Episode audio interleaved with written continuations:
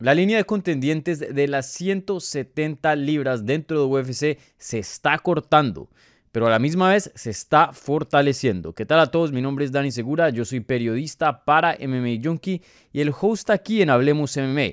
Y en este video vamos a estar hablando sobre la gran victoria que tuvo Belal Mohamed en el evento estelar de UFC, UFC Vegas 51 sobre Vicente Luque. Bueno, mi gente, primero que todo, eh, mis disculpas por no haber tenido este video eh, más temprano. Eh, tenía planeado sacarlo el domingo, pero pues por el fin de semana, por la Semana Santa, pues he estado ocupado y, bueno, también muy ocupado con cosas de MMA Junkie, entonces simplemente no me dio tiempo, pero bueno, ya aquí por fin estamos. Entonces, vamos a hablar sobre esta pelea que se dio a cabo, como dije, en el evento estelar de UFC Vegas 51, una cartelera que se dio a cabo en Las Vegas, obviamente, el sábado por la noche.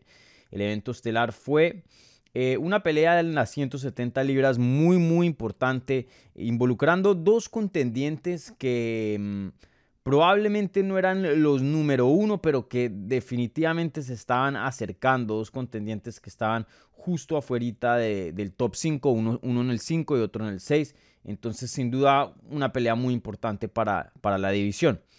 Y, bueno, eh, esta cartelera, la verdad, en cuanto a nombre, no estuvo muy buena. Entonces, no voy a enfocarme mucho en, lo, en las otras peleas, solamente en esta estelar. Y, bueno, como dije, eh, Mohamed consiguió una victoria muy, muy importante. Le gana a Vicente Luque vía decisión unánime, 49-46, 49-46 y 48-47. Eh, este resultado, mm, no voy a decir que me sorprende, pero yo pensé que Vicente Luque iba a ganar el combate. Me pareció que entrando a la pelea era el favorito. Me pareció que simplemente tenía victorias más importantes, que pesaban más. Pero Belal Mohamed eh, sin duda tenía en cuenta que era un peleador muy peligroso, un peleador que eh, con esa fuerza y la base de lucha le podía ofrecer bastantes problemas a Vicente Luque. De eso sí estaba bien, bien consciente y, sabía que había una posibilidad en, la que veríamos a Vicente Luque, perdón, eh, a Belal Mohamed con su mano en alto al final del combate y eso fue lo que sucedió. Belal Mohamed manejó la pelea muy, muy bien.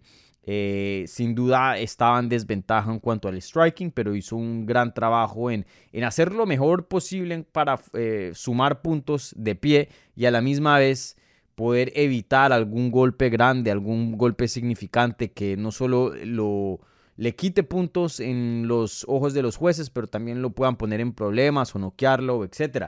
Y, con eso, ya en base, eh, en cuanto al striking de, de Vicente Luque, porque eso es lo más peligroso de él, eh, le añadió la parte de la lucha, la parte del grappling. Tuvo takedowns muy, muy buenos donde pudo controlar la acción.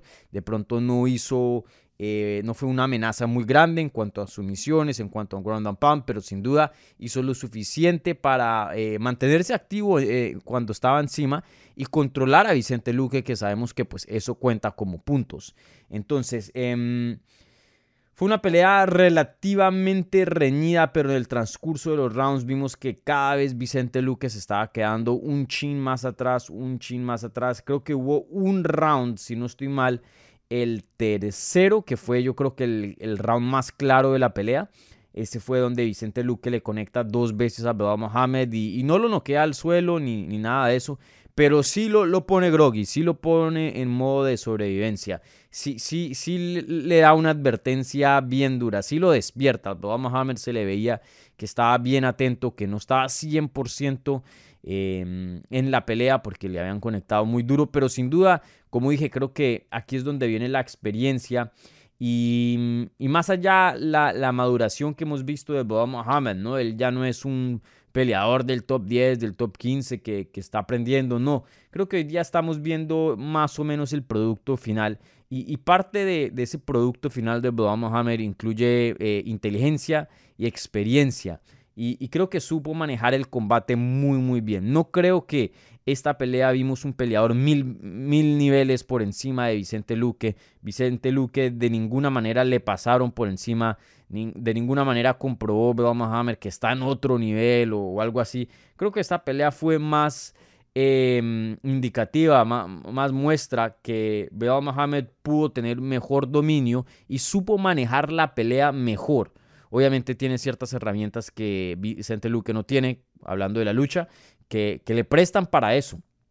Pero aún así, pues como dije, una victoria muy buena, eh, una victoria sobre Vicente Luque siempre va a pesar bastante dentro de la categoría. Vicente Luque no es un peleador viejo, no es un peleador que ya eh, está pasado de, sus tiempos y que, bueno, que le gana y, significa el nombre. No, Vicente Luque hoy día está en su prime. Vicente Luque hoy día es un peleador muy, muy peligroso para cualquier peleador en las 170 libras. Entonces, eh, sin duda, eh, una gran victoria para Belal Mohamed. Para mí, probablemente la victoria más grande de su carrera, me atrevería a decir.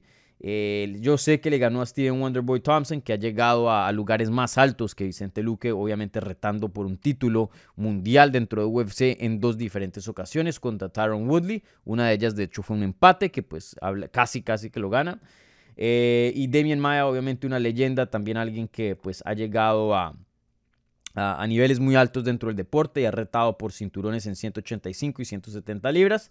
Pero, pero esos dos peleadores, Bilal Muhammad los cogió, no voy a decir en las peores, pero sí un poquito pasados del prime. O sea, en ese entonces que él le ganó a, Thompson y a, Maya, eh, ya, ya lo que significaba una victoria sobre esos dos no era lo mismo que hace cinco años atrás. Entonces, em, sin duda, victorias muy buenas, no, les voy no le voy a quitar nada, pero esta victoria sobre Vicente Luque es perfecta. O sea, le, gana a alguien que está en lo mejor de su carrera, que sí es considerado uno de los mejores cinco del mundo, o por lo menos ahora en este entonces, porque pues eh, me imagino que ahora cuando le hagan update a los rankings de UFC, Vicente Luque va a, bajar un, par de em, eh, puestos y obviamente Bilal Muhammad va a subir. Entonces, eh, una gran victoria, la mejor victoria, me atrevería a decir, de la carrera de Vicente Luque, perdón, de Bilal Muhammad. Entonces, em, ¿qué le sigue a Bilal Muhammad? Un peleador con 33 años de edad, un peleador que no ha perdido desde enero del 2019, o sea, muchísimo tiempo. Hoy día tiene una racha de 1, 2, 3, 4, 5, 6, 7, 8 victorias sin perder. Eso incluye 7 victorias y una pelea que terminó en un no contest, o sea, no resultado. Obviamente eh, no nos podemos olvidar de esa pelea que tuvo contra Leon Edwards en el 2021, donde hubo un piquete en el ojo y Bilal Muhammad no pudo continuar y quedó esa pelea sin resultado. Entonces, eh, se pone complicada la cosa, porque las 170 libras es una división muy, muy complicada para obtener una pelea de título, pero demasiadamente eh, difícil para, para llegar a, esa oportunidad. Em, y hay varios factores que han contribuido a, eso. Política, mm, contendientes top, mm, no, que, no, que no quieren tomar peleas y darle oportunidades a, oponentes que están subiendo de los rankings. Eh, el campeón pues se lesionó la mano eh, y pues ha estado fuera de tiempo, por, fuera de combate por algo de tiempo. Igualmente, eh, peleas que no se debieron haber hecho, esa revancha con Masvial no se debió haber hecho. Entonces, alarga y, alarga la espera de los contendientes aún más cuando hacen ese tipo de peleas. Entonces, supuestamente em, este verano, de pronto a finales del verano o, al comienzo del otoño, veremos a Kamaru Usman defender su título contra Leon Edwards. No está pactado, no está firmado, pero creo que ya lo han dicho públicamente, a menos que pase algo catastrófico, una lesión a Leon Edwards o algo terrible, esa pelea va a estar en pie y se va a hacer. Entonces, eso deja a Colby Covington, a Hamza Shimaev y a Gilbert Burns como opciones para eh, Belal Mohamed. Y bueno, también hay otros peleadores, pero en cuanto a las opciones que más tienen sentido, eh, por lo que habíamos escuchado en la semana de UFC 273, eh, parece que UFC tiene interés en hacer una pelea entre Hamza Shimaev y Colby Covington, un evento estelar en ABC, un canal aquí muy grande en Estados Unidos. Entonces, em, con eso en cuenta, lo único que queda es Gilbert Burns. Y, mucha gente dice, pero Dani, Gilbert, Burns viene de una derrota. ¿Cómo le van a dar una pelea de ese tipo a Belal Mohamed, que pues viene de una racha increíble? Eh, ocho peleas sin perder, siete victorias, una pelea que terminó no resultado. Eh, evento estelar, le gana Vicente Luque. ¿Por qué le van a dar a alguien un, perdedor, por decirlo así? Y no es un perdedor que viene de pelear de una pelea de, título, ¿no? Es alguien que perdió contra el número 11, Hamza Shimaev. Pero como habíamos hablado en UFC 273 en el análisis aquí en el canal, hay ciertas victorias que todavía que existen dentro de derrotas. Hay, hay, tienen que verlo así. Em, el resultado obviamente importa, pero a veces peleadores ganan y a la misma vez pierden, y viceversa. A veces pierden, pero dentro de esa derrota ganan. E, el valor de Gilbert Burns después de la pelea con Hamza Shimaev incrementó muchísimo. De hecho, muchas personas piensan que Gilbert Burns le ganó a Hamza Shimaev porque fue una pelea muy, muy cerrada. También puso una de las mejores peleas del año. Esa pelea fue espectacular. Y encima de eso tomó un riesgo gigante. Los cojones de ese hombre. Nadie quería pelear con Hamza. ¿Por qué? Un hombre eh, que está rankeado en el número 11, o sea, no tiene mucho valor en cuanto a los rankings, que eso importa muchísimo. Y a la misma vez era un monstruo, y es un monstruo, es un peleador muy, muy bueno. Y aún así tomó la pelea, hizo lo que hizo, y, bueno, tuvo un desempeño espectacular el Gilbert Burns. Entonces, para mí Gilbert Burns todavía sigue siendo en su prime.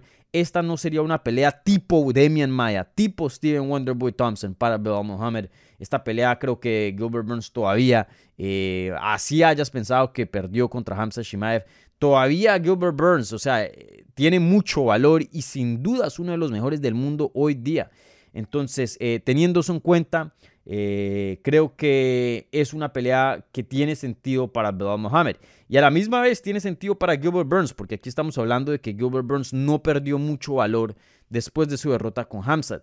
Y, al, al, pasar eso, eso significa que no tiene que regresar a la línea de contendientes y empezar a pelear con el top 15, con el top 10 y reconstruirse de una manera relativamente lenta. No, Gilbert Burns, por lo que hizo contra Hamza Shimaev, por lo que demostró, por la pelea que nos regaló tan buena, se merece todavía quedarse dentro del top.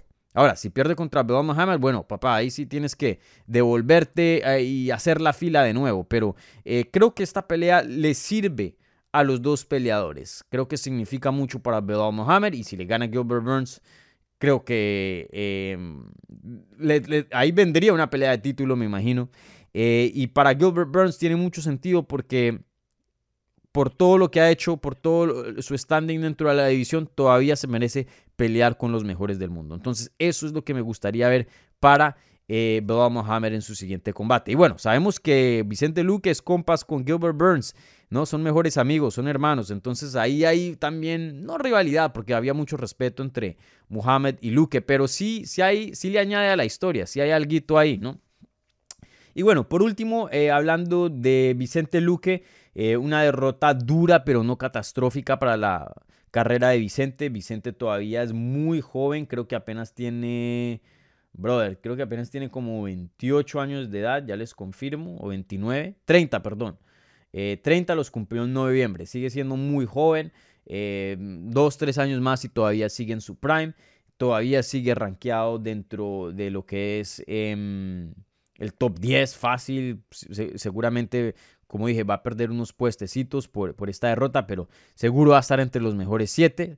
Em, creo que vemos ciertas carencias en el juego de Vicente Luque que que nos dejan mm, cuestionar un poco su potencial, ¿no? Y creo que él va a tener que, arreglar ese tipo de, cositas para poder convencernos de que tiene el potencial para volverse campeón dentro de la categoría. Y eso es la lucha, eso es la lucha. Sin duda, eh, peleadores fuertes, físicos, eh, que tengan una buena base de lucha le pueden dar problemas. Y no problemas de que lo van a someter, no problemas que lo van a finalizar, no problemas que, uy, cuidado, te derriban y te van a someter o, o te van a terminar con ground and. Vicente Luque casi no toma mucho daño. Pero pues este es un deporte de, de puntaje también. Entonces, al no tener eso, pues existe eh, el chance donde estos peleadores que tengan esas habilidades de amarrar a Vicente y, ganarle por puntos, y ganarle por puntos, limpiamente ganarle por puntos. Entonces tiene que encontrar mejores maneras de, neutralizar esa lucha que se ve eh, en muchos peleadores del top, porque imagínense, eh, solo hablando del top 5, eso está poblado con luchadores, Camaro Usman, Colby Covington, Hamza Shimaev, Gilbert Burns puede luchar muy bien eh, Belal Mohamed. El único striker ahí es Leon Edwards y él está como en la mitad porque él también puede luchar. Vicente Luque es el único puro striker dentro de los top. Entonces, eh, bueno, veremos qué le sigue a, Vicente. De pronto una pelea con Jorge Masvidal me parece que tiene sentido para los dos. Em, la revancha con Steven Thompson de pronto tiene sentido también. Recuerden, Steven Thompson le ganó eh, hace unos años atrás, en el 2019. De hecho, yo estuve cubriendo esa eh, pelea en persona. Eh, de hecho, si no estoy mal, esa fue la última derrota de Vicente Luque. Steven Thompson, obviamente no contando esta con Belal. Entonces esa pelea también tiene mucho sentido. Pero bueno, em, en esta posición creo que lo importante es que Vicente Luque no se ponga piqui, que vuelva a conseguir victorias, vuelva a entrar a una racha y ahí sí podemos reabrir la conversación para eh, de pronto considerarlo ya, ya con los mejores del mundo, el top 5 y, que sea una amenaza más grande de lo que hoy día es en cuanto al título.